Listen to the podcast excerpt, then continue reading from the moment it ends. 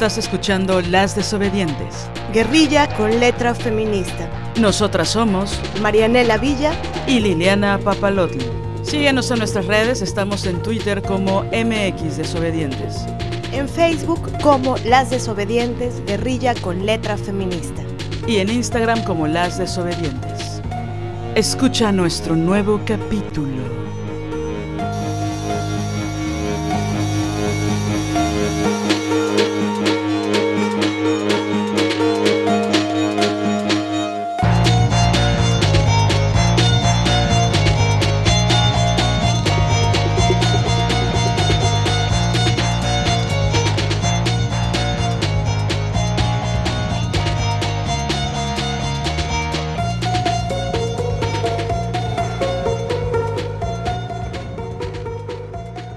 Buenas tardes, estamos en su programa Cocinando con Chepina Peralta. El día de hoy vamos a ver el platillo. Ah, no, me equivoqué. No, estamos con las desobedientes. Guerrilla con letra feminista. Nosotras somos Liliana Papalotl y Marianela Villa. El día de hoy, ¿de qué vamos a hablar, Mane? El día de hoy vamos a hablar de un tema que nos nos encabrona mucho y también nos duele. Es un, es un tema que nos costó algo de trabajo eh, titular. No, no, no supimos exactamente o todavía no lo sabemos, al ratito lo sabremos, cómo, cómo titularlo, pero tiene que ver este tema con el asunto de la valoración de los talentos de las mujeres. ¿Cómo valoramos los talentos de las otras mujeres? ¿Qué sentimos cuando una mujer valora los talentos de otra mujer? ¿Cómo nos posicionamos ante, ante eso? ¿Y qué nos sucede internamente cuando no recibimos valoración? O peor, eh, o dicho de, una manera como más triste o dolorosa, eh, cómo nos sentimos cuando otras personas eh, no nos valoran. Y cuando hacen acciones que parecieran no tan inocentes, en donde menosprecian nuestro trabajo, nuestros talentos, ¿no? Sí, y este programa en específico vamos a hablar como desde un espectro intelectual, ¿no? O sea, por supuesto sabemos que no hay una valoración eh, con respecto a las mujeres em, en el aspecto materno, ¿no? Como hijas, como eh, amigas, ¿no? Como, no sé, colaboradoras, como amas de casa, no sé si ya lo repetí, pero bueno, o sea, no es en todos los aspectos de ser mujer, específicamente de lo que hablamos es de alguna forma en un sentido intelectual, pero también que está totalmente relacionado con los talentos, ¿no? O sea, con las mujeres que buscamos emprender, eh, ya sea un negocio o un trabajo, eh, ¿no? Porque los talentos se diversifican, ¿no? Yo siempre he pensado que todas las personas tenemos varios talentos, ¿no? No solo un talento, que el reto está en encontrar, ¿no? Para qué eh, somos talentosas. Y finalmente, pues bueno, evidentemente en un desarrollo profesional, pues el talento es importante, pero la experiencia, ¿no? Y, y darse de tropezones y, y nada, como estar en el día a día, ¿no? Y que creo que eso es exigencia que nos pide una profesión o un oficio para desarrollar nuestros múltiples talentos o para poder experimentar, pues nos requieren de mucho tiempo que a veces pues la cocina es muy celosa o los hijos o la familia o la pareja o no, entonces para que una mujer pueda desarrollarse activamente profesionalmente o pueda ser experta en su oficio, pues también requiere de mucho tiempo. Entonces, en general creemos que, digo, a menos que vivas en una mansión en Los Ángeles y que tengas a tu disposición a un grupo de, niñeras, cocineras y, ¿no? Psicólogas, no sé. Exacto. Pues es difícil ¿no? Este, adentrarte. Y aún así, creo que hay, una complicación, ¿no? Que tiene que ver con el autocomplot y con los miedos y las inseguridades, ¿no? Pero bueno, hablando un poco de eso, ¿no? está relacionado con, con cómo valoramos nosotras mismas nuestros propios talentos, nuestro propio trabajo, ¿no? Eh, suponemos que, tiene que ver con, un asunto de... A mí no me gusta mucho la palabra autoestima, eh, porque creo que está un poco manoseada, ¿no? Es decir, la puedes encontrar hasta en una revista de, no sé, Cosmopolitan, ¿no? Una cosa así. Eh, pero, no sé, dicho de, otro, de otra forma, que tiene que ver con, con el amor propio, con el autocuidado eh, feminista, ¿no?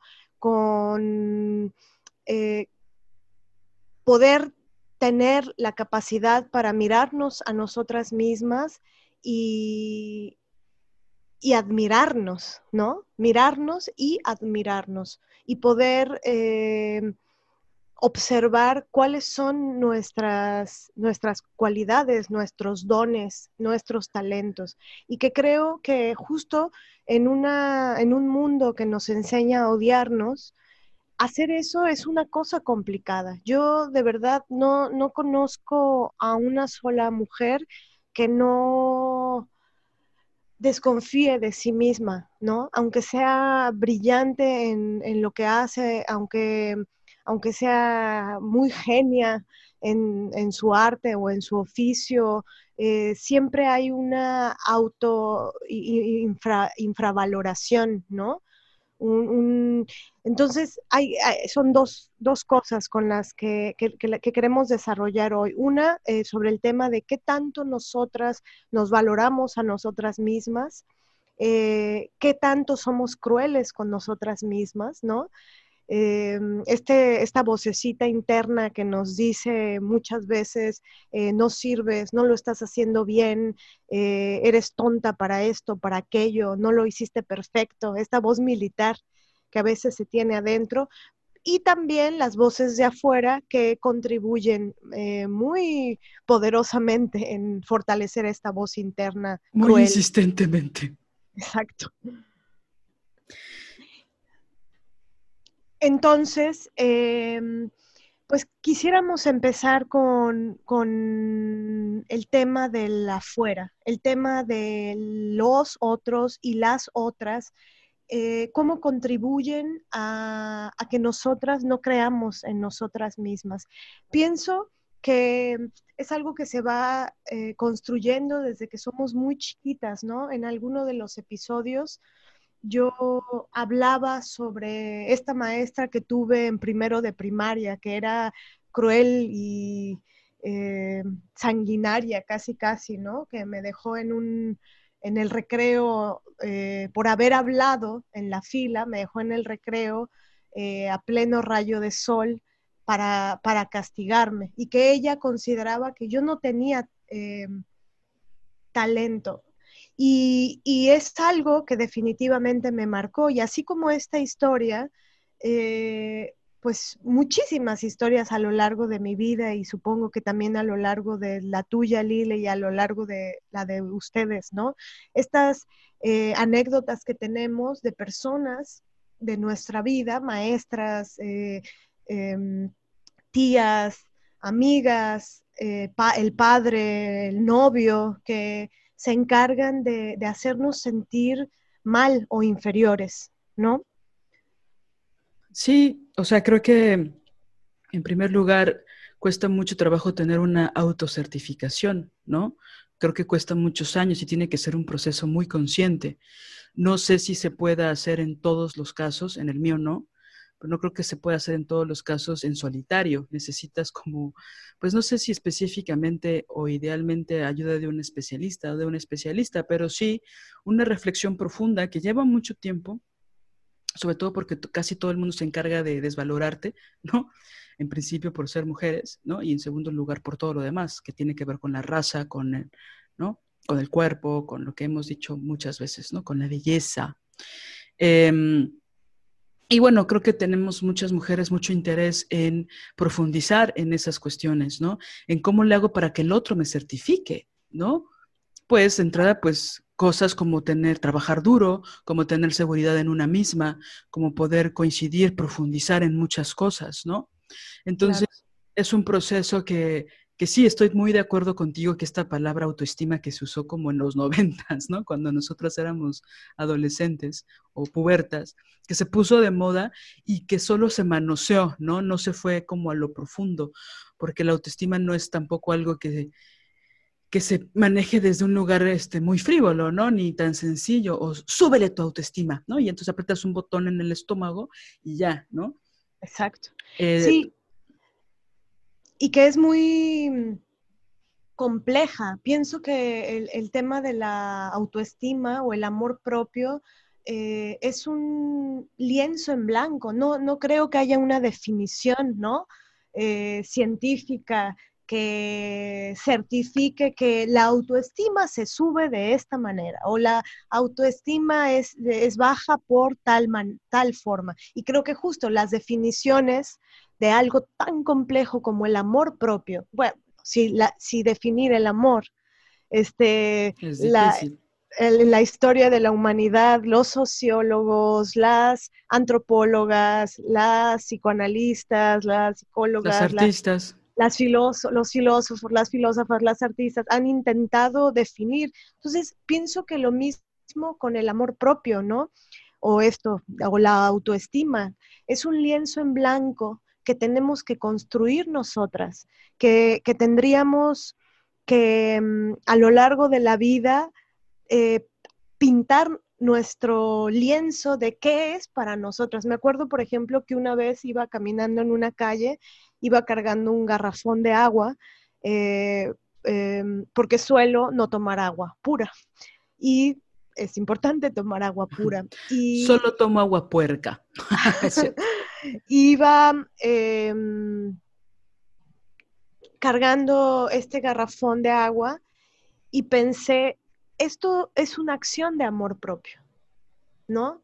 Eh, llevar mi garrafón de agua eh, para, para, tomar agua, para eh, sanar mis riñones, para estar bien es, un, es un acto concreto que para mí, en mi vida, en mi constitución, es, importante, ¿no? Y así como esto, que es algo, se podría decir, muy técnico, cada una construye lo que, lo que sería su lienzo, su pintura con respecto a esto, ¿no?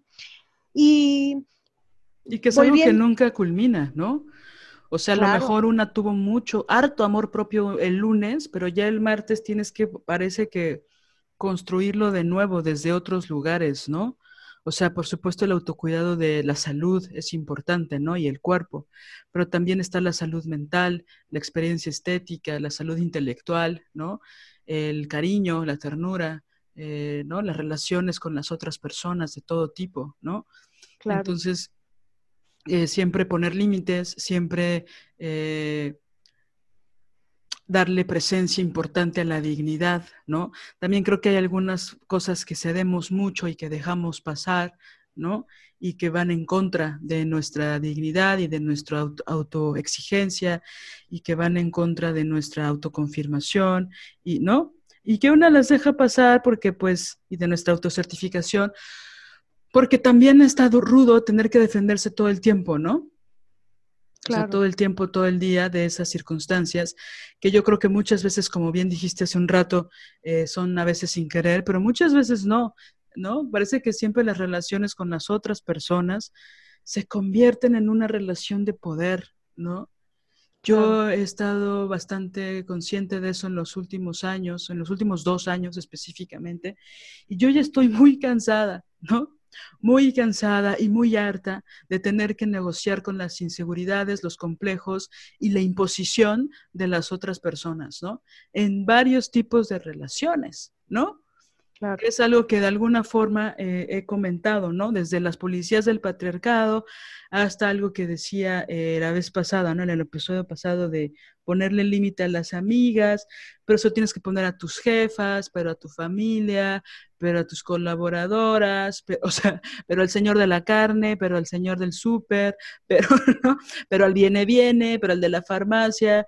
O sea, es una cosa como ya de una exigencia donde eh, pareciera que todo es una relación de poder, ¿no? Yo de repente ya lo estoy sintiendo así, ¿no? Cuando pienso que hay otras cosas que sostienen, que son más valiosas que eso, ¿no? Pero si una no se impone con el viene, viene, pues ya eres una pinche culera, ¿no? Entonces, si una no eh, escucha lo que una quiere decir, lo que una sabe, en lo que una está eh, clara, pues eres una pinche impositora, fascista, intransigente, ¿no? Entonces, hay como una cosa así de, ¿qué pasa cuando las mujeres tomamos eh, muy conscientemente la batuta de nuestras vidas? o queremos buscar una congruencia entre lo que pensamos y decimos, ¿no? Entonces es, es difícil, ¿no? Porque creo que a nosotros en específico, Mané, nos ha pasado que cuando reconocemos, por ejemplo, el talento de otra mujer, como que ponemos en falta a las otras que están escuchando, ¿no? No, específicamente en el podcast, obviamente, sino en vivo, ¿no? O sea, creo que nos ha pasado esas situaciones, ¿no? Donde eh, para mí es un ejercicio muy importante reconocer el talento de otras mujeres, ¿no? Y que cuando se los digo, eh, no aceptan ese, ese reconocimiento. Y pareciera que solo se ve desde el halago, ¿no? O de que yo estoy buscando otra cosa, ¿no? Que puede ser nada, quedar bien, este, ¿no? Que hay como una suerte de incomodidad, ¿no? Cuando eh, tú le das el reconocimiento a otra compañera. Sí, creo que como hay esta sensación de que tenemos que competir todo el tiempo, ¿no? Este, como que se pone en falta, ¿no? Ese tipo de reconocimiento. Yo misma cuando a mí me reconocen mis talentos o que me reconocen algo que hago bien, porque seguramente algo hago bien, este, también es duro como, órale, ¿no? Este, ¿cómo le hago con este reconocimiento? Que aparte no han sido pocas veces, ¿no? Entonces es como, ¿dónde acomodas eso, no?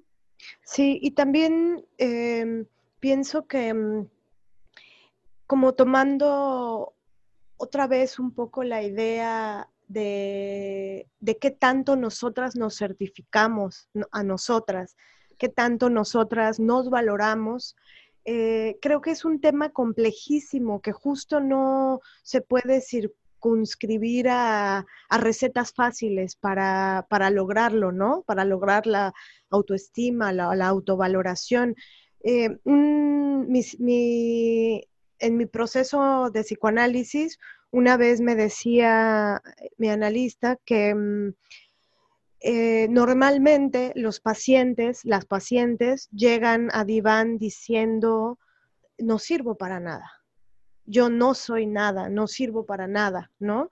Ahí pienso que es parte de, la, condición psíquica humana, eh, este tema de la, infravaloración y también creo que está relacionado con el tema de la falta, que es, una, es un concepto, pues sí, que proviene del, psicoanálisis, ¿no? O desde ahí es que yo lo estoy, digamos, pronunciando, eh, que tiene que ver con con que en sí la realidad misma humana em, eh, tiene que ver con la falta. Estamos en falta constantemente. Eh, para explicarme esto en una sesión em, eh, donde estaba, estaba, estudiando psicoanálisis, me decía el maestro, ¿puedes volar? Y decía, pues no, no puedo volar. Y me decía, bueno, ahí está la falta uno, ¿no? Y ahí empieza la suma de faltas. Si estás en Italia, no estás en España. Si decidiste el pan de fresa, no estás en falta del pan de durazno.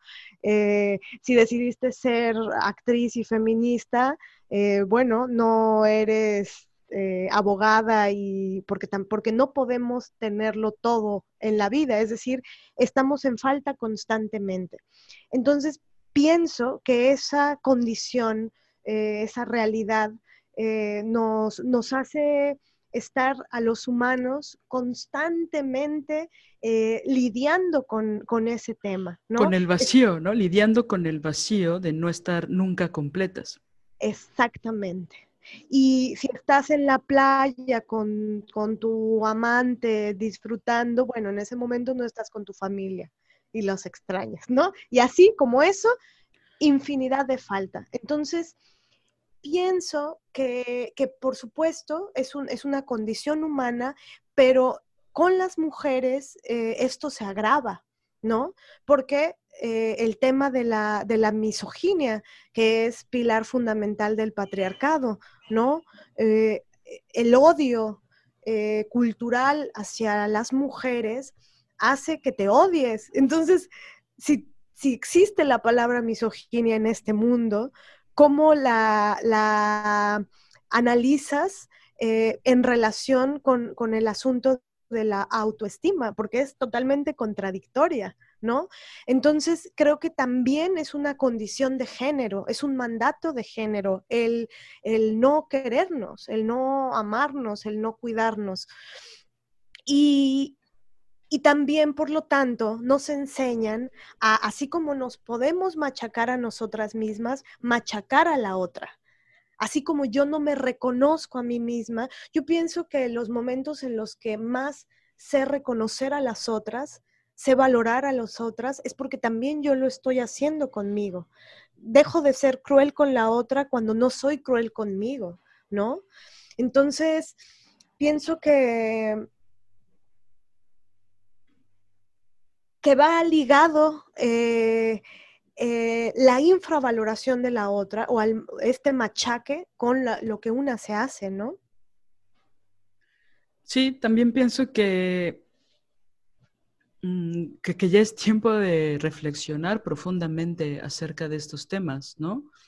Quisiera nada más retomar un poco el ejemplo que, que me pareció quedó un poco incompleto, que cuando hago el reconocimiento a otras personas, a otras mujeres, hay como una especie de incomodidad, ¿no? Y, sumado a eso, una de las muestras que, creo que es a partir de lo que dices, una de las muestras de la misoginia, de la competencia, de la misma misoginia internalizada que vivimos la mayoría de las mujeres, o muchas al menos, em, que nos pasaba esta cosa, ¿no? Que cuando estábamos tú y yo en, en, ciertos grupos con otras mujeres y que yo reconocía, te reconocía como una mujer talentosa, automáticamente había una suerte de incomodidad en las otras, ¿no? Y que nos dimos cuenta, eh, digamos, por, por separado, ¿no? Individualmente y que había, y que yo no, o sea, que yo, yo pienso, digo, esto ya es mi imaginario, ¿no? Pero yo pensaba, ¿qué se imaginan ellas, no? O sea, pareciera que yo busco otra cosa, o sea, yo realmente quiero decir otra cosa. O sea, a lo mejor era mi forma de decir que Marianela me gustaba, ¿o no? O era, o bueno, ella la ve así porque la ama, ¿no? Que sí, pero no es únicamente eso, ¿no? Claro. Hay un, un es, es importante reconocer a las personas que amamos, ¿no? Y que yo no lo decía en la nada, hablaba de evidencias muy específicas, ¿no? Entonces, pero automáticamente con otras compañeras había una tensión y una incomodidad que, percibíamos muy tácitamente, pero que estaba ahí en el aire, ¿no? Que se podía respirar, ¿no? Claro. Y que no pasó solo una vez, pasó varias veces. Sí. Ahora también pienso que es una es un talento también que tienes. El, porque no, no es común encontrarte en el mundo con una mujer que sepa eh, reconocer de esa forma tan profunda a la otra y los talentos de la otra y que se sienta eh, tan es decir, cuando, cuando yo recibía de Liliana eh, estos reconocimientos, eh, era como un, universo nuevo para mí, ¿no? No quiere decir con esto que nunca ha habido alguna mujer que me reconozca o que me valore, por supuesto que no, pero era, tenía como subido el volumen, ¿no? Y, y, ese reconocimiento lo recibía yo, pero también observaba cómo ella valoraba y reconocía y pronunciaba, que eso es muy importante, decirlo en voz alta y decirlo públicamente, ¿no? Porque por inbox, este, en lo oscurito y sin que ah, nadie más se entere, ah, es un poco extraño, eh, porque ya hablaremos de eso a profundidad ahorita, ¿no? Y Liliana lo hacía directo, profundo y delante de otras personas. Entonces, para mí, por supuesto que era hermoso. También lo hacía conmigo hablando de otras mujeres y me parecía poderoso y revolucionario, ¿no? Reconocer a la otra. Yo tengo un álbum en mi Facebook que se llama eh, Las mujeres que admiro y, que porque creo que el reconocimiento tiene que ser eh, público, ¿no? Claro, claro, creo que por ejemplo, sin ir más lejos, las, las mujeres eh, valiosísimas, inteligentísimas que hemos invitado, que profundamente admiramos, ¿no? O sea, la Moyers, Jimena, Ana Banderas, Paula, o sea, en principio, ¿no? Eh, todas las cosas que le hemos aprendido a, ellas, Andrea Medina, ¿no? Su infinita generosidad, su sapiencia, ¿no? O sea, no de Andrea, por ejemplo, no solo aprendo todos sus conocimientos, que es muy generosa, sino aprendo de su misma generosidad, ¿no? Claro. Por querer compartir lo que sabe para, no sé, para buscar una, una respuesta, un bienestar, ¿no? O en principio las mujeres que hemos invitado son mujeres que admiramos profundamente y que les damos su crédito, ¿no? Y que queremos que, que estén en nuestras vidas mucho tiempo, ¿no? Por decir solo algunas, ¿no? E incluso creo que hemos sido como muy, digo, no es no precisamente en el podcast, pero eh, este reconocimiento a las mujeres cercanas, ¿no? A nuestras propias madres, ¿no? Que podemos tener nuestros desaguisados o no, pero que hay una profunda admiración hacia ellas, ¿no?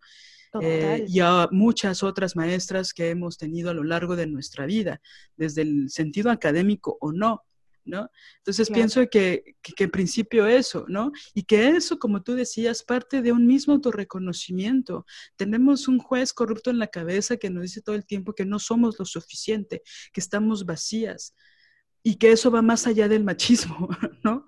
Por supuesto que el machismo no ayuda, el patriarcado no ayuda, pero que también va más allá de eso, porque estamos hablando de la existencia, de nunca sentirse completas, ¿no? De sentirse mala madre porque salgo a trabajar, de sentir culpa, ¿no?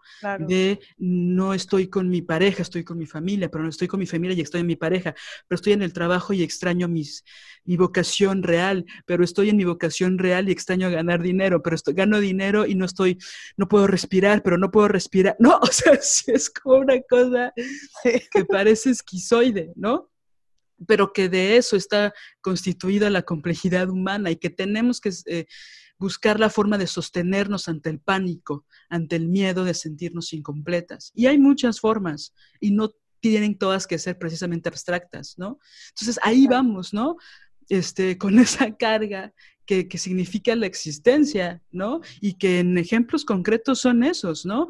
Yo quería de vainilla, pero también el chocolate. Yo quería calor, pero también frío. Pero es que no sé si ir a la playa o ir al bosque. No sé si quiero, ¿no? Actuaría o administración. o sea, ¿no? y, y dentro de la actuaría seguro hay 87 caminos que tomar, ¿no? No sé si voy a dar clases o si voy a este, consagrarme en un escenario, ¿no? Claro. Eh, y qué tipo de escenario, ¿no? ¿Qué tipo de teatro, ¿no? Algo que un gran maestro que tuve, que era Rodolfo Valencia, este, nos preguntaba, ¿no? El, eh, como ritual, el primer día de clases decía, eh, ya yo estaba en dirección de actores, ¿no? Así se llamaba la, la materia, no se llamaba dirección de actrices, se llamaba dirección de actores, la materia. Y entonces él nos decía, ¿por qué quieren ser directores y directoras? ¿no? Entonces pues, todas teníamos 20 años y decíamos, porque tengo algo que decir, ¿no? este, y él, él, yo creo que ya tenía, pues, no sé, 70, 80 años cuando me, dio clase a mí. Y decía, en todos los años, en todas las décadas que tengo dando clases, nunca nadie me, me ha contestado otra cosa, ¿no? Siempre es, quiero decir algo, no sé qué, pero quiero decir algo, ¿no? Y pienso que tiene que ver con esto, ¿no? O sea, en un, en un lugar pues una va de alguna forma tomando ciertas decisiones por inercia, ¿no? Pero creo que también tenemos que detenernos y saber puntualmente qué queremos decir, qué le queremos decir al mundo, sea zapatero, arquitecta, este, chef, secretaria o artista o directora de teatro, ¿no? ¿Qué queremos decirle al mundo, ¿no? ¿Desde dónde vamos a partir, ¿no? Concretamente, ¿cuál es la, la situación? ¿Qué es el tipo de teatro que quiero hacer? ¿Qué quiero decir? ¿No? Claro. Entonces, nada, como, como irnos por ese lugar, ¿no? Donde todo es difícil, la existencia es difícil, o sea, hay que saber sostenernos ante eso, ¿no? Y si podemos no chingar a las otras, pues estaría lindo, ¿no? Claro. Sí, y pienso que, que es importante analizar el, el, asunto de la crueldad, el asunto de, me gusta mucho usar la palabra el machacar, ¿no? Porque porque a veces es así de fuerte y de, eh, de cruel, de sanguinario, de hiriente, el, cómo somos con las otras y proviene de, también del cómo somos eh, con nosotras mismas. Entonces, si, hacemos un acto de autocrítica y de honestidad y, y nos atreviéramos a pronunciar cuándo nos hemos golpeado, cuándo nos hemos herido, cuándo hemos sido crueles con nosotras y de qué formas, ¿no? Es decir, pronunciaríamos públicamente las veces y, de qué manera hemos sido crueles con nosotras, qué nos decimos en ese monólogo interno, de, ¿no? ¿Qué nos atreveríamos? A mí hay cosas que yo sí me atrevería a decir y otras que me daría pena decir. ¿no? De, momentos en los que me he dicho cosas espantosas a mí misma. Claro. De, de, mm, insultarme, ¿no? Pensando, por ejemplo, luego tenemos aquí eh, en mi familia, si a veces hacemos algo mal y decimos, ¡ay, pendeja! ¿No? Y, y ahora tratamos de decir, oye, no te digas así, no te digas así, o sea, solamente tiraste un vaso de agua o solamente, este, ¿no? Es se te cayó un lápiz. Se te cayó un lápiz, pero entonces viene el insulto. Entonces creo que, que, cuando hagamos este ejercicio de reconocer qué tan crueles somos, a mí me gusta a veces pensar, cuando soy muy cruel conmigo misma, pensarme niña, ¿no? Chiquita. Y, pienso, ¿le harías eso? a una nena? ¿Le dirías esa putada a una nena de seis años?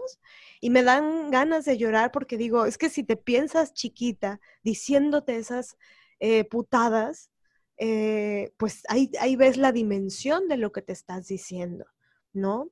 Y pienso que, que, que estos límites que sería bueno tener con una de no lastimarse, no pegarse, no herirse, no ser cruel con una, eh, ponerse límites, ¿no? Y decir, es que yo no me puedo lastimar así. Luego entonces no puedo lastimar a la otra, ¿no? Pienso que incluso mucho del machismo, aunque ellos tengan todo el poder y todo el dinero y todas las tierras y toda la acumulación simbólica, eh, pienso que también ellos están en falta. Los hombres no, no, es una condición psíquica del cerebro, pues, ¿no? Psíquica del, del, continente imaginario y simbólico. Y creo que su no saber estar en, en, falta les provoca ser unos verdaderos imbéciles, unos violentos de mierda. Yo lo que pienso que hay atrás de un gran misógino es un hombre que se considera eh, más pequeño que una mota de polvo, se, ¿sabes? No creo que, creo que los hombres que eventualmente, que son buenas bestias, este, ¿no? Que no son, que son un par en el mundo que sea chido, no sé si tú conoces alguno, Lilio. No. Que seguro habrá. Pero bueno, este, mm, supongo que son los que, los que no están tan pinches acomplejados de mierda, ¿no? También creo que el machismo eh, apela mucho a a no sentirse incompleto, a no sentirse vacío. Por eso se apropian de las tierras o de las personas. Por eso no se pueden sostener cuando una mujer los deja, Por eso los feminicidios. Porque la única certeza, la, la, única supuesta certeza que tenían era la apropiación de otra mujer, de otro cuerpo, de otra persona, más bien de una mujer, de otro cuerpo, de otra persona.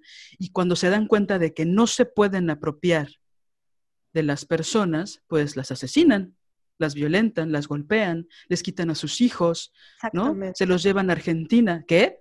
Bueno, este, ¿no? Hacen esto de no. Solo como. No, perdón, perdóname. No, o sea, igual con esta idea, o sea, es, una forma violenta porque no se pueden sostener ante el hecho de que no pueden ser dueños de todo, ¿no?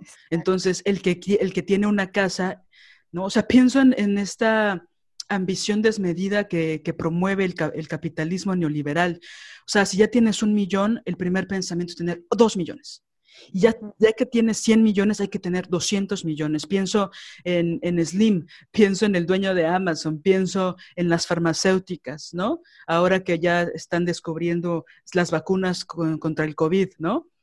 O sea, ya están pensando en, en, eso. Y lejos de la salvación de la humanidad, están pensando en que las van a dar en 50 euros, ¿no? Están pensando en cómo capitalizar y cómo sacar negocio de una tragedia mundial, ¿no? Claro neoliberalismo, ¿no? Entonces habrá gente que dirá, bueno, es que quieres que lo hagan gratis, o sea, la investigación cuesta. Claro, hay muchísimo dinero. Si no ocuparan tanto dinero en guerras, podrían ocuparlo en ciencia, por ejemplo. Pero aquí la cuestión no es descubrir la vacuna, aquí es que en chinga alguien tiene que patentarla y alguien tiene que sacar muchísimos millones de dólares, de euros, de libras de eso, ¿no? Ya el día de hoy Rusia ya dijo, yo ya tengo la vacuna y científicos dicen, no, espérate, hermanito, no, todavía no la tenemos, ¿no? Aguanta. Y el presidente ya salió a decir, tengo la vacuna, Rusia ya tiene la vacuna, ¿no? Cuando ni siquiera ha habido un lapso real para poder probarla, ¿no? Pero aquí la cosa es el poder, ¿no? Entonces no es lo mismo, por supuesto, apropiarse de una vacuna y de una patente que apropiarse de la humanidad, ¿no? De la salud de la humanidad. Y pues qué suerte los que tengan 50 euros para pagarse la vacuna. Los que no la tengan, pues bueno, se seguirán muriendo, ¿no? O sea, ese es el mensaje que nos dan.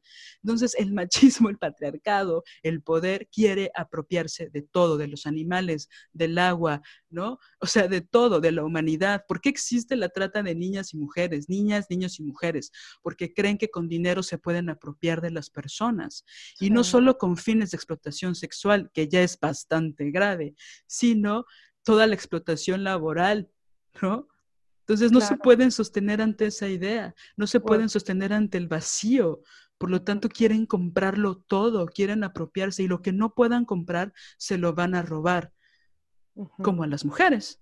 ¿No? O explotación reproductiva, ¿no? O sea, yo, yo digo en qué condiciones los vientres de alquiler, que son pues una eh, es una forma de antiética, de aberración, ¿no? Eh, explotando mujeres pobres eh, para tener hijos, pero tener hijos eh, con tu, con tu información genética. O sea, no soportas porque adoptar no, ¿no?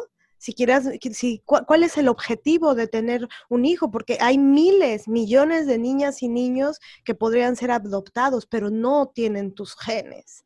Y el narcisismo y la megalomanía brutal hace que entonces tenga que ser rentar un, vientre de un vientre de una mujer pobre, explotada, eh, que tiene necesidad de hacerlo eh, y que críe en su vientre a a un hijo con tu información, ¿no?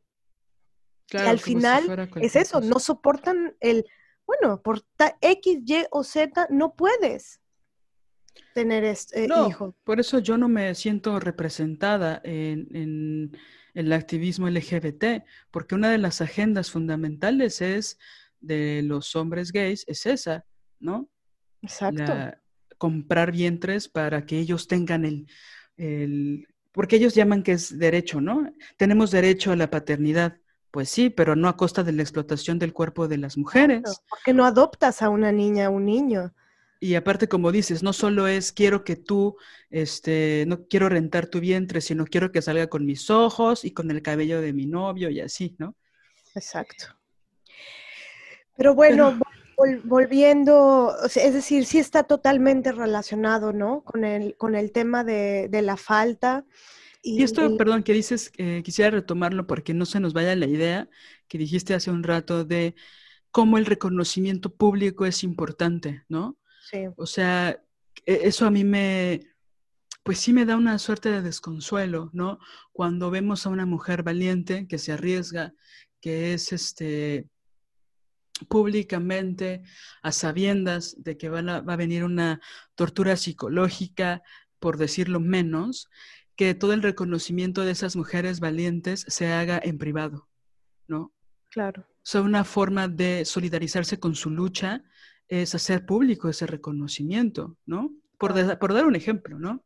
Y que muchas personas, a sabiendas de eso, porque tampoco es geometría analítica, claro. Eh, no, no, no lo quieren hacer, ¿no? Entonces sí hay muchísimo reconocimiento en lo privado, pero si lo hicieran público también tendrían que posicionarse a favor de lo que, de la postura política que uno, por la que uno está luchando, ¿no? entonces ahí ya pues te lo digo en privado, ¿no? Porque pues yo, yo no soy, pues yo no quisiera meterme en toda esa violencia que tú estás viviendo, ¿no? Claro. Y es rudo, ¿no? Ahora, digamos que ahí ya hay pasos, ¿no? Es decir, que una persona se atreva a decirle a una mujer, eh, te valoro por esto, por aquello, por tu talento, por lo que hiciste, por tu trabajo. Eso es un paso. Es decir, sí es vital y sí es importantísimo. Eh, porque el otro panorama es el silencio, ¿no? Que ese es algo que, a mí siempre me ha parecido, em, pues, brutal, brutal, ¿no? Es decir, el patriarcado y los hombres se han encargado de invisibilizarnos y se han encargado de silenciarnos y se han encargado de reconocer eh, nuestro trabajo, nuestra fuerza de trabajo, nuestros talentos, para que entre nosotras pase eso, ¿no? Entonces el silencio que parece como, ay, no pasó nada, te fui a ver a, tu obra, te, leí tu obra, este, eh, vi el trabajo que hiciste, vi, me comí este pastel delicioso que preparaste, pero guardo silencio, omito, omito el, el reconocimiento, aunque me guste y me parezca el mejor pastel que he probado, aunque esté maravillada de tu actoralidad, aunque esté maravillada de la clase que acabas de dar, omito decírtelo, ¿no? Entonces, a mí me parece fundamental que hagamos el ejercicio del reconocimiento público, ¿no? Por eso... Ahorita que estás eh diciendo eso, perdón, ¿te sí, sí. No, no. Eh, pareciera que esas personas que no pueden reconocer el talento de otras piensan que se van a vulnerar, ¿no? Piensan que, digo, ahorita me dio como esa sensación, digo, porque eh, también he estado en esas circunstancias donde no se reconocen, ¿no? Los talentos, ¿no? No se dicen, ¿no? Sí. Que es esto que decíamos de estos ejemplos de, oye, tu obra en la que te tardaste no sé cuánto tiempo en hacer y que dura dos horas y que es maravillosa y que todo el mundo dice que es maravillosa. O sea, sí me gustó tu obra, pero ese minuto en el que no saliste me encantó. Ah, sí. Esa coreografía que hiciste está bien padre, pero cuando tú no saliste de escena fue mejor, ¿no? Que pareciera que, son ejemplos, ahora sí que como dicen en, en redes, este, parece chiste, pero es anécdota. ¿No? Ajá. De, me encantó tu obra. O sea, esas dos horas que te rompiste las rodillas, qué padre. Pero esa coreografía donde tú no estuviste, maravilloso, ¿eh? Maravilloso. O sea, para hacer esas críticas hirientes y sin sentido, sí tienen el valor de hacerlas, pero para hacer un reconocimiento genuino, ahora no es admírenme siempre toda, aunque no les guste, díganme que soy maravillosa, o sea, no ese es el punto. No, ese no es el punto. El punto es, ¿por qué si te parece que es valioso, no le das ese valor públicamente? O al menos en privado, ¿no? Y que también pienso que a veces sí hay mala ley. Pienso que a veces es difícil reclamarlo, ¿no? O decirlo públicamente, porque se pone en tela de juicio que lo que está jugando ahí, en esta supuesta falta tuya, lo que está jugando es tu ego, ¿no? Es decir, eh, una vez en un proceso de investigación que duró aproximadamente dos años, eh, yo necesitaba luchar porque estuviera mi crédito no solo como actriz, sino como investigadora escénica, ¿no? Y un día reuní a todo el equipo y les hablé de esto. Y me acuerdo que el actor amigo mío me, como que me dio un ejemplo de, del tema de, bueno, pero es que tú de lo que estás hablando es de créditos. Tú de lo que estás hablando es de algo egoico, ¿no? Eh, o sea, y era un tema como incómodo que estaba yo poniendo en la mesa. Y yo les dije, es que independientemente de lo egoico o no egoico o lo que sea, por ¿no? Es un tema de visibilidad. Es, político. Político, absolutamente político. Si yo soy actriz y yo estoy escribiendo aquí escenas con mi puño y letra, si yo estoy investigando y llevo dos años investigando, perdón, eh, si me quieren decir egoica o lo que quieran, díganme lo que quieran, no me importa. Yo quiero que visibilicen mi fuerza de trabajo. Es que es un acto absolutamente feminista y político pedirlo. Y creo que el problema es que nos da miedo que nos digan, eres una ególatra porque quieres tu crédito. No, no, no, no, no, no. Eso no tiene nada que ver con la egolatría, tiene que ver con la justicia con la visibilidad, la visibilidad del trabajo de las mujeres, la visibilidad de los talentos y de la fuerza de trabajo de las mujeres, es un acto de justicia. Sí, es que pareciera que León ve eh, todo como, como quiere, ¿no? Exacto. o sea, sí, claro, un hombre que siempre ha sido reconocido en los créditos, cuando una mujercita se atreve a pedir su crédito por una eh, investigación artística, a él le parece egoico, porque León cree que todos son de su condición. Pero aquí tú estás hablando de política, ¿no? De algo básico. Si yo llevo dos años investigando, ¿por qué no se me va a dar mi crédito de investigadora? Claro, además en un mundo como es el mundo del teatro, como es el mundo todo, pero totalmente horizontal, la estructura eh, política en el teatro es totalmente, no, perdón, no, no es horizontal, es totalmente vertical, ¿no? Entonces, yo una vez oí a una productora de teatro diciendo, los actores son el último eslabón de la cadena productiva, es lo que menos importa. Aparte, hay muchos actores, muchas actrices y todos tienen hambre. Literal, eso dijo en una clase, ¿no? Entonces, si yo, aparte de ser actriz, estoy investigando, estoy escribiendo, perdón, voy a exigir mi crédito como acto político feminista de justicia, le guste a quien le guste o a quien no le guste, ¿no? Y también creo que ahí se mueve el, asunto de mm, cuando alguien te dice, este ejemplo que da Lili, ¿no? De eh, te partes la madre dos horas en una obra eh, y te llega un hombre a decirte, la parte que más me gustó es tal escena. Y esa escena es en la que tú no sales. ¿no? Y dices, sientes feo, sientes culero que te haya dicho eso. Y a veces el primer pensamiento es, bueno, tal vez me estoy sintiendo mal porque soy este ególatra. O más bien me estoy sintiendo mal porque el tipo es un misógino de mierda y es un mala leche. Porque a mí me daría vergüenza si una actriz se parte en las rodillas dos horas y hay una escenita en donde sale alguien, eh, eh, ¿no? Que un minuto, dos, tres, cinco minutos. Me daría pena decirle, eh, lo que más me gustó es lo que hizo esa persona que salió dos minutos contra las la hora 50. Sí, es que, siento que hay gente que no se puede sostener con su propia envidia, ¿no? Exacto. O sea, creo que también es, es eso, ¿no?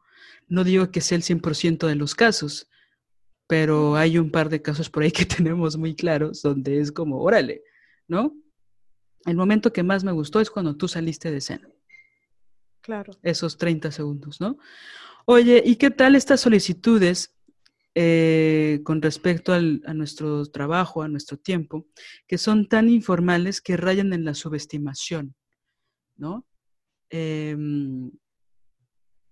muy claramente estas personas que se acercan a pedirte colaboraciones, Mané, ¿no? Que son como ejemplos muy específicos. Sí. Que, o sea, quisiera hacer como un paréntesis rápido porque digo, yo a Marianela tengo pues realmente muy poco tiempo de conocerla. Parece que nos conocemos desde hace 20 años, pero no, tenemos realmente muy poco tiempo de conocernos. Entonces, em, yo a partir de lo que veía y de la evidencia y de muchas cosas, sabía que tenía mucho talento y empezamos trabajando en un, en un grupo, en un equipo donde se requería de mucha sensibilidad y de mucha inteligencia y Marianela cumplía maravillosamente con esas expectativas, de hecho mucho más. Entonces, bueno, yo empecé a admirarla por, por, por la labor que ella hacía y por su trabajo, ¿no? Pero después ya más, más, para acá, digamos, por unas cuestiones eh, laborales, tuve que revisar su currículum. y entonces, si yo pensaba en que Marianela era maravillosa, bueno, no mamen, su currículum, pues te cagas, ¿no? Creo que el término científico es te cagas, te vas para atrás, boluda, te vas para atrás. Porque es impresionante, es decir, no lo voy a leer ahorita, cálmense, ¿no? Señora, siéntese, siéntese y relájese. No lo voy a leer ahorita. Se los puedo pasar por mail, nada, no es cierto. No, pero es impresionante. O sea, ¿no? A mí, yo la admiro mucho, pues. Y entonces, algo que, perdón, Mane, ¿no? Lo que voy a decir. Pero a, mí me, a mí me encabrona que vengan chavos de 20 años a solicitarle asesorías a Marianela y que pongan en duda sus talentos. No lo hacen de una forma frontal, ¿no? obvio, porque pues cómo, ¿no? Pero que le piden ayuda para asesorías. Eh, y entonces hay una suerte como de subestimación intelectual, ¿no? Y te han dicho cosas muy rudas, ¿no? Que es, digo, yo tampoco estoy diciendo, oigan, Marianela es una diva, trátenla como tal. No, no estoy diciendo eso. No, porque pero hay... es muy patriarcal y horrible. Exacto, pero hay una suerte de subestimación que me parece, pues ahora sí que no solo una falta de respeto, mijita, ¿no? No quiero sonar como mi tía, pero me parece un insulto, ¿no? O sea, me parece como una infravaloración de tu experiencia y de tu nivel de profesional, ¿no? Yo no me cansaré de decir que uno de los mejores talleres que he tomado en mi vida, y no han sido pocos, ha sido el que tú tienes de las Ofelias. Y lo digo con la evidencia de toda la inversión de tiempo y de talento que tú le das a ese taller y que aparte es tan personalizado que es muy complejo, ¿no? Y entonces, por decir un ejemplo nada más, ¿no? Bueno, yo ya te, dirigí o te codirigí en una obra y fue maravilloso, pues, ¿no? Eh, nos entendimos en muchos niveles, pero más allá de eso, em, o sea, quisiera hablar como de esos dos puntos. El primero es este que acabo de relatar, como muchas chavas buscándote para esto del FONCA y asesorías y de repente cuestionándote cosas súper básicas, ¿no? Que yo decía, wow, antes de hacer esta solicitud, lee estas 30 páginas de currículum, ¿no?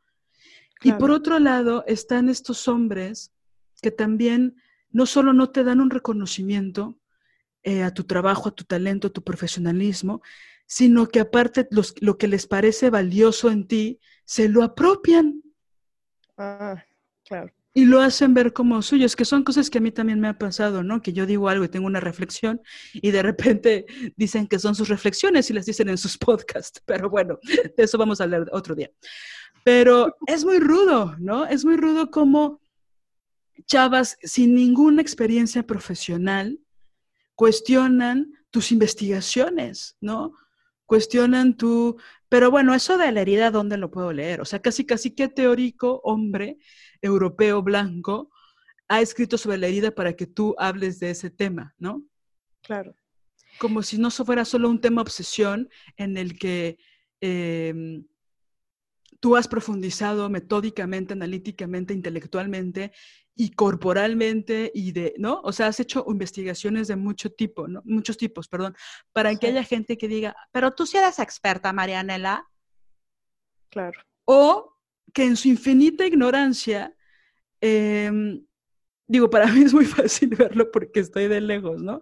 Y porque he trabajado con mujeres que, que son muy talentosas y que son muy buenas y que cuando alguien les pide una asesoría, pues saben en qué dimensión, ¿no? Este, pero a mí me sorprende cómo incluso hay chavas que te han dicho cosas como, necesito que, me, que estés conmigo en todo mi proceso creativo, en toda, ¿no? Y que, y que es como, bueno, hacer esa labor es titánico, ¿no? Sí, a veces, a veces no, no sé si, si es un asunto de, ¿cómo se dice? Como de, de algo prematuro de precocidad, ¿no? De, que, te da la juventud, ¿no? Como de creo que me las puedo de todas, todas y que y, creo que puedo solicitar cualquier cosa, hay el ímpetu, el júbilo de la juventud, que creo que es importante y que a mí me, no solamente me parece chingón que exista, sino em, admirable, pero, pero también me enternece, ¿no? Pero después pero de pronto esa, es, eso raya en, eh, no sabes bien si es por ignorancia y no saben lo que te están pidiendo o en mala onda, ¿no? O en, o en un absurdo. Una vez me, me, estaban pidiendo que participara en un proyecto, no tenían muy bien idea de qué querían, si querían que yo escribiera, que fuera dramaturgista, que fuera qué, pero me terminaron diciendo algo como que querían que acompañara todo el proceso creativo durante un año, ¿no? Yo digo, punto Porque número tú no tienes nada que hacer, güey. Exacto. Exacto, porque mi vida podría yo dedicarla a entregarla a, a, una persona. Si yo por eso me volví autónoma, para dejar de trabajar para otros y yo dedicarme a mis creaciones, a mis investigaciones, a mis propias narrativas y deseos artísticos y políticos. Entonces, que me vengan a decir, ven, y aparte nunca te dicen cuánto te van a pagar. Ah, porque claro, sí, ¿no? Porque si a mí me dicen, yo lo que te estoy proponiendo, porque sí deseo que tú estés y me acompañes en todo mi proceso creativo un año y eh, quiero saber cuánto me cobras por eso, ¿no? O este es mi presupuesto, te puedo pagar esto. Bueno, eso es una cosa, porque ya he pasado por eso y es que no es mamonería. Yo siempre suelo ser como algo que me, que me caga mucho es el, el, no querer ser mamona, ¿no? no, no la, la, figura de la mamona o el mamón me repatea. Entonces, trabajo mucho eh, yo misma por nunca ser una mamona, una ególatra, una narcisista de mierda. No me gusta. Pero a veces esa lucha y ese trabajo por no ser eso hace que, que no mida bien las cosas. La gente subestime, ¿no? Exacto, y que no ponga ciertos límites, pero, pero digo, yo ya he pasado por el tiempo en el que he trabajado gratis. Mi primer trabajo saliendo de la escuela de teatro fue básicamente, era como asistente de dirección, muy entre comillas, y literal le traía el café y le volea los zapatos a la actriz claro, que era una actriz que yo admiraba cabrón y dije, a mí no me importa valerle los zapatos y traerle el café, yo voy a aprender todo lo que pueda mirándola actuar, ¿no? Pero ya he hecho eso, ya he pasado por eso y ya he hecho, he acompañado muchos procesos creativos en donde no me pagan un solo peso. Es más, donde casi que pago, ¿no? Gasto dinero en eso. Entonces, que pronto alguien te, te proponga esas cosas o que te digan, pues, ¿qué te rifas? ¿Tú qué te rifas? ¿Qué me rifas? ¿Qué te rifas? ¿Tú de qué, qué temas te rifas, no? es decir, es... ¿Cobras? ¿Cómo? ¿A poco cobras? Ajá. O, o, esa es otra, ¿no? Que cuando dices cobro tanto una asesoría, guardan silencio, ¿no? O Entonces una función, dices, ¿no? Dices, ¿qué, ¿qué es lo que está pasando? Oye, al menos dime, no, bueno, no se puede, no tengo ese presupuesto. Y dijeras, uno cobrara este, en dólares, pero no es eso tampoco. Entonces, sí creo que es muy importante em, Pues esta reflexión de, del, no subestimar a la otra, ¿no? Es decir, de verdad es que yo no me imagino llegando con alguien que admiro decirle, ¿y tú qué te rifas? ¿Qué tema, como que qué tema te rifas? Si yo eh, me estoy acercando a una persona es porque yo ya sé en qué temas he investigado y profundizado. Claro. Es que creo que esa diferencia... Em, es que creo que esa informalidad, esa informalidad puede ser insultante, ¿no?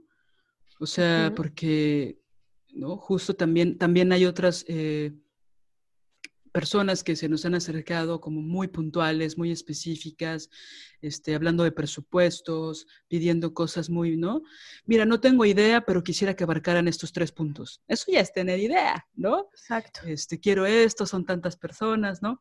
Pero es como, justo, yo, yo creo que la invitación a las personas que nos escuchan sería esa, ¿no? Como si nosotros no valoramos nuestro trabajo, difícilmente otras personas van a valorarlo, ¿no?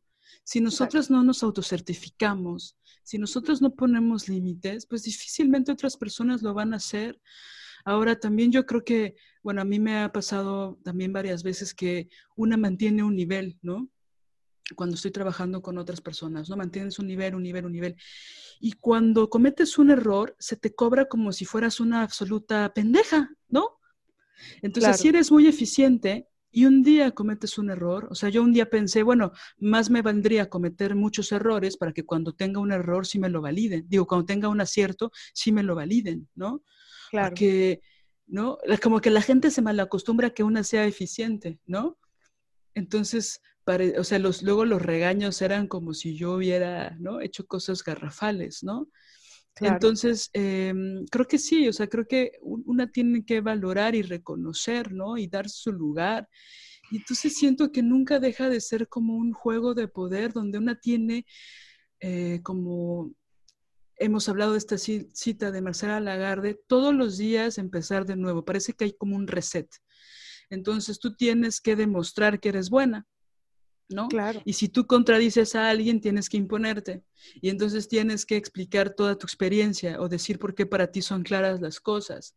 O por qué, y, y ay, güey, ¿no? O sea, una no debería de hacer este tipo de, explicaciones o de sobreexplicaciones, ¿no? Y, creo que definitivamente sí es eh, total machismo, total machismo, ¿no? Porque mm, tener cada vez que demostrar, incluso ante la gente que te conoce, que sabe lo que has trabajado, que sabe lo que has investigado, ¿no? Que sabe toda la labor que has hecho, le tienes que certificar también, que incluso te admira, que incluso te llama a trabajar, que incluso te paga, le tienes que certificar, soy buena, ¿no? Es, que esa es la gran diferencia y por eso Marcela Lagarde, pues ella es muy genial y lo dice clarísimo. Las mujeres no tenemos acumulación simbólica, no hacemos acumulación de poder, nunca, así tengas doctorado.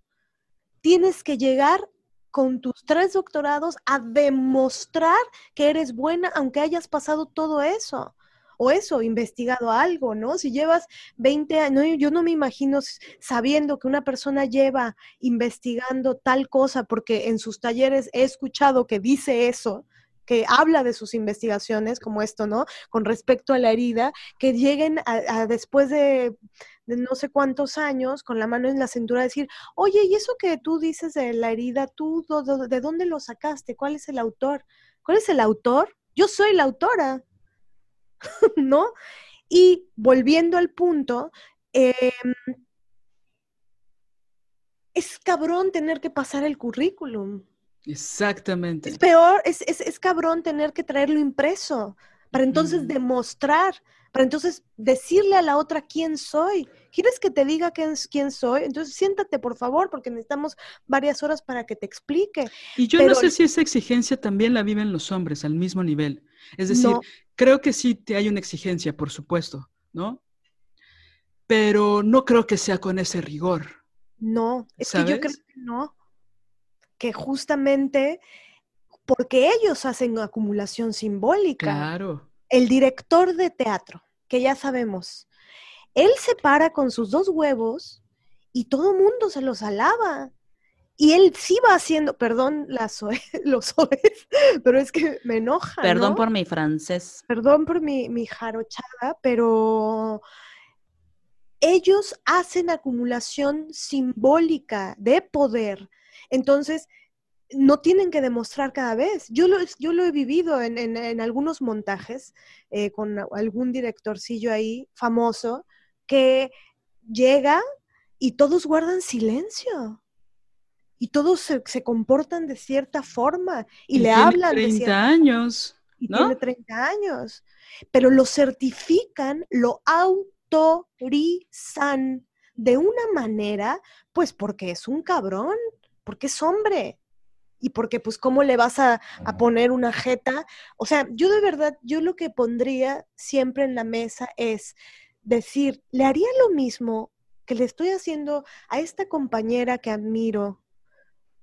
Le haría lo mismo al director tal, le haría lo mismo a este vato, le haría lo mismo a mi novio, le haría, le haría lo mismo. Le diría, ¿sí estás tomando notas? Ajá. o, o yo le cuestionaría al experto en tal cosa, oye, ¿de dónde sacaste? ¿Cuáles son tus autores? Claro. Porque, porque somos muy cuidadosos a veces, mi mamá a veces lo dice así, cuidarles el huevo, ¿no? Y somos crueles con nuestras compañeras y infravaloramos incluso lo que ellas mismas nos han enseñado. Es que es brutal. ¿no? Y lo que es más grave es que si nosotras entramos en la dinámica patriarcal, es que hay que rechazarla porque esa nos la, nos la hacen a nosotras. Es que es, es reproducir la violencia, es ser policía del patriarcado. Entonces, si yo me estoy, em, si alguien me está dando una asesoría tengo que autorizar y certificar a la otra. Y todas hemos pasado por eso. A mí me ha pasado alguna vez con alguna amiga que me decía, güey, no me autorizas. No me autorizas y no me estás autorizando. Eh, no puedo trabajar. Y entonces uno le tiene que bajar a la soberbia, al miedo, porque a veces también puede ser por miedo, ¿no? Yo, yo me he dado cuenta de eso, que a veces atrás de la mamonería hay alguien cagándose entonces. Y no acepta que se está cagando, ¿no? También. E, exactamente. Entonces hay que aprender a lidiar con la falta. Uno. Dos, hay que aprender a lidiar con el miedo. Al miedo hay que mirarlo a los ojos, de frente, como a un león, ¿no? Y decir, el miedo va a estar siempre, no podemos huir de él, nos vamos a morir. es decir, es un hecho rotundo, es la única certeza que tenemos en esta vida. Luego entonces, mejor respiremos y en vez de por miedo eh, no autorizar a la otra o ser por miedo soy cruel con la otra, ¿no? Por, por miedo a la falta misma, no, no, no, la, no la valoro. Bueno, mejor respiremos y creo que ahí es importante dar paso a la vulnerabilidad y a la ternura feroz, ¿no? Sí, eh, desgraciadamente no es un proceso que pienso que no es de un día para otro, ¿no? Claro. O sea, porque el pavor y el miedo, eh, ¿no? Son cosas que, que, se necesitan de mucha reflexión y hacerlo en el cotidiano, ¿no? También siento que, eh, digo, recordando como este, este dicho, ¿no? del dicho al hecho hay mucho trecho, también pienso que luego se, se se llevan consignas o se defienden banderas o se dicen cosas que en la realidad cotidiana no se llevan a cabo, ¿no? Y entonces empieza a ser desgastante, ¿no? Porque cuando yo analizo un texto, por ejemplo, analizo primero qué hace el personaje. A mí no me interesa si Yerma todo el tiempo dice que quiere tener un hijo. Lo importante es que Yerma nunca tiene un hijo, ¿no? Claro. No importa que Yerma diga que quiere tener un hijo si se la pasa criticando a su marido, ¿no? Si se la pasa deseando a su novio que, de la infancia, de la, de la adolescencia. Germán lo único que, quiere es abandonar a su marido e irse con su amante. No quiere tener un hijo, pero el, el personaje todo el tiempo dice quiero tener un hijo. Y así como analizo los textos, así analizo la vida. Yo puedo decir muchas cosas, ¿no? Y digo, también decirles requiere, ¿no? Sus, sus agallas y su templanza y sus, ¿no? Pero el hacer, ¿no? El hacer. Entonces, ¿de qué sirve, eh, hermana, yo te creo si no te creo? Uf. ¿No? Sin duda, Liliana. ¿De qué sirve decir, hermana, yo te creo si te cuestiono, si te redictimizo, si, te, si pongo en duda lo que me estás diciendo? Ahora, no es lo mismo tener una postura crítica a no creerte. Totalmente. Y entonces, digo, por decir un ejemplo, ¿no? Y, y, es que creo que justo ese creer en la otra o en el otro es sustancial para el tejido con el otro y la otra. Es, es, es fundamental, ¿no? Si decimos, eh, si decidimos, perdón, e, em, embarcarnos en algún... Em, en alguna creación, en algún proyecto, en algún proceso pedagógico.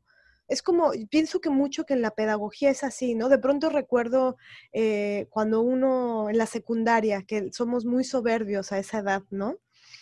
este, que llega tu maestra, incluso, o maestro, incluso los que son buenos, y siempre es el, el, cotorrearlos, el burlarse, el hacerles bromas, el ser crueles, ¿no?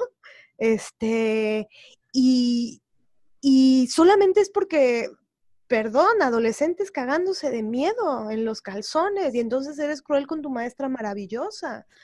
Pero hay gente que nunca sale de la secundaria emocional. Exacto. Pero entonces imagínate, si cada cosa que tu maestra te dice, te dice, pero sí, ¿segura? A ver, compruébamelo. ¿Cuál es la evidencia? A ver, no sé qué. A ver, ¿pero qué es? Oye, no me dejas ni hablar, ¿no? Entonces pienso que sí es importante mm, hacer un acto de, es que creo que es malabarear con muchas cosas, ¿no? Malabarear con la falta, malabarear con el, miedo, malabarear también con, con, lo que el patriarcado nos ha hecho, ¿no? Porque como nos enseñaron, porque nos han golpeado así a no valorarnos, a no autorizarnos, para mí eso es importantísimo en todo proceso creativo. Es que sí es como dejarte ir ¿no? Es como aventarte de un trapecio. Si no te dejas ir, si no te arrojas a la vulnerabilidad del dejarte ir y confiar en la otra, en el otro, ¿qué creación? ¿Cómo izas las velas? ¿No? ¿Cómo? Pienso que, mm, que es un acto de subversivo entrenar esto. No es fácil, porque a mí también me pasa, es muy fácil hablar luego de la fuera a la fuera, ¿no? A veces es difícil sostenerse. Eh, nosotras, Liliana y yo, hacemos constantemente el ejercicio de, de hablar de los talentos y de los dones y de, la, de lo maravillosas que son otras mujeres. Es un ejercicio político que se entrena, ¿no? Que es importante hacer hábito, ¿no? Hábito y aprender a escucharlo. Cuando Liliana me habla de otra mujer, cuando yo le hablo de otra mujer, eh, y, escucharlo. Y es muy chido porque en verdad que al paso del tiempo se vuelve parte de la, de la vida. es importante hacerlo. Sí, creo que la tarea sería como pensar todas las, las virtudes que vemos en los talentos de los hombres en comparación con las virtudes que somos capaces de ver en las mujeres, ¿no? Totalmente. O sea, creo que es muy fácil decir, y digo, hasta yo, nótese la ironía, hasta yo puedo ver talentos en los hombres, ¿no? creo que pueden haber, o sea, hagamos esa tarea comparativa, ¿no? O sea, porque yo he escuchado hasta cosas garrafales como, bueno, es mujer, pero sí, sí, sí es buena matemática, ¿no? Bueno, es, mujer, pero, o sea, sí es mujer, pero, pero no mames, sí pudo construir este puente, la ingeniera, ¿no? Y es como, ¿por qué hace la especificación de que es mujer? Es como, bueno, es negro, pero, es negra, pero, es mexicano, pero, ¿no? O sea, como, como justificando, como pidiendo perdón porque, como, porque no es blanco este, heterosexual, ¿no? Claro. No es, no es europeo, discúlpenlo. Pero sí sabe hacer buenas cosas, ¿no? Pienso que esa categoría siempre está, o la mayoría de las veces, en las mujeres, ¿no? Entonces sí podemos reconocer muy fácilmente los talentos. No, es que este maestro que tengo, no, no, no, buenísimo, buenísimo, ¿no? Mi maestra es medio neurótica, pero sí, sí es buena, ¿no? O sea, siempre hay un menosprecio, que ya está en el, en, está tan normalizado y está en el lenguaje tan claro, que entonces yo pondría esa tarea, ¿no? Yo pondría, si te parece bien, Mané, dos tareas para esta semana. Uno. ¿Qué vamos a hacer? Vamos a morir. O sea, lo peor que puede pasar es que nos muramos, ¿no? Entonces, si no piensas que tienes capacidad de volar, pues no te subas al trapecio. Claro. ¿No crees que, no? Con la conciencia de que vas a, puedes caer. Pero una no puede no pararse de la cama por temor a caer, ¿no? Claro. Con todo lo que eso implique. Eh, y dos, esto que acabo de decir, ¿no? De por qué a los hombres sí les podemos ver todos sus hasta luego inventamos sus talentos, ¿no? O sea, luego vemos más de lo que realmente son. Pero bueno, pero con las mujeres no nos pasa eso, ¿no? No. Ni siquiera muchas veces somos capaces de reconocer los propios, ¿no? Sí, a, ellos eh, se les certifica, ¿no? De una forma tan... siempre tenemos preparado el podio y las medallas para ellos, ¿no? Exactamente. ¿No? Entonces, y también esto, ¿no? Muy, checar mucho, ¿se lo haría? ¿Esto que estoy haciendo con esta compañera, ¿se lo haría este güey? Exacto. ¿No? Y tal vez alguien podría decir, no, yo, yo sí se lo haría también a él. Ah, bueno, entonces tal vez es algo más de, no sé, de personalidad, de sintomática, de cosa propia. O si no es eso, entonces es patriarcado. Entonces, pues revisárnoslo, ¿no? También a veces pasa que hay mujeres a las que es más fácil valorar que a otras, ¿sabes? O sea, hay con quien, con quien no... Claro, con las que no te ponen en duda. Exacto. con las que no rivalizas, ¿no? Entonces, creo que es muy importante, porque alguien puede decir, ay, pero yo sí valoro a mis amigas, ay, yo sí valoro a tal o cual, ajá, pero y con la que rivalizas, ¿por qué rivalizas? ¿Cuál es la razón? Es ¿Por qué? Te ponen falta, ¿por qué te ponen falta? ¿Y por qué no en vez de rechazarla, te acercas? ¿No? Esa es otra. Yo creo que también tenemos esa capacidad, bueno, más tú que yo, porque tú eres mejor persona que yo, pero de poder ver las capacidades y las... Estoy de acuerdo. las capacidades, los talentos y las habilidades en personas que incluso no te caen bien, ¿sabes? O sea, yo sí puedo reconocer como, híjole, la verdad es que sí me cae mal esa muchacha. Sí me cae mal ese güey. Pero qué bien toca el piano el hijo de la chingada. Claro. Pero qué bien canta ella. No mames, me caga. Ella, la verdad, me caga, pero verla en el escenario es maravilloso, ¿no? Claro. O, y ahí va a decir algo grosero. Él no es buena persona, que, pero qué bonita letra tiene. No, no es cierto. No, o sea, también, o sea, porque no solo puedes ver los talentos en la gente que te cae bien, ¿no? Todas mis amigas son bien talentosas, pues sí, la neta sí, ¿no? Pero también puedo reconocer el talento y las habilidades en personas que o que no conozco o que no son santas de mi devoción, pero que sí puedo decir, güey, la neta, ¿no? Y también pienso que la, la admiración en el afuera de las otras, por supuesto que también está relacionada contigo, ¿sabes?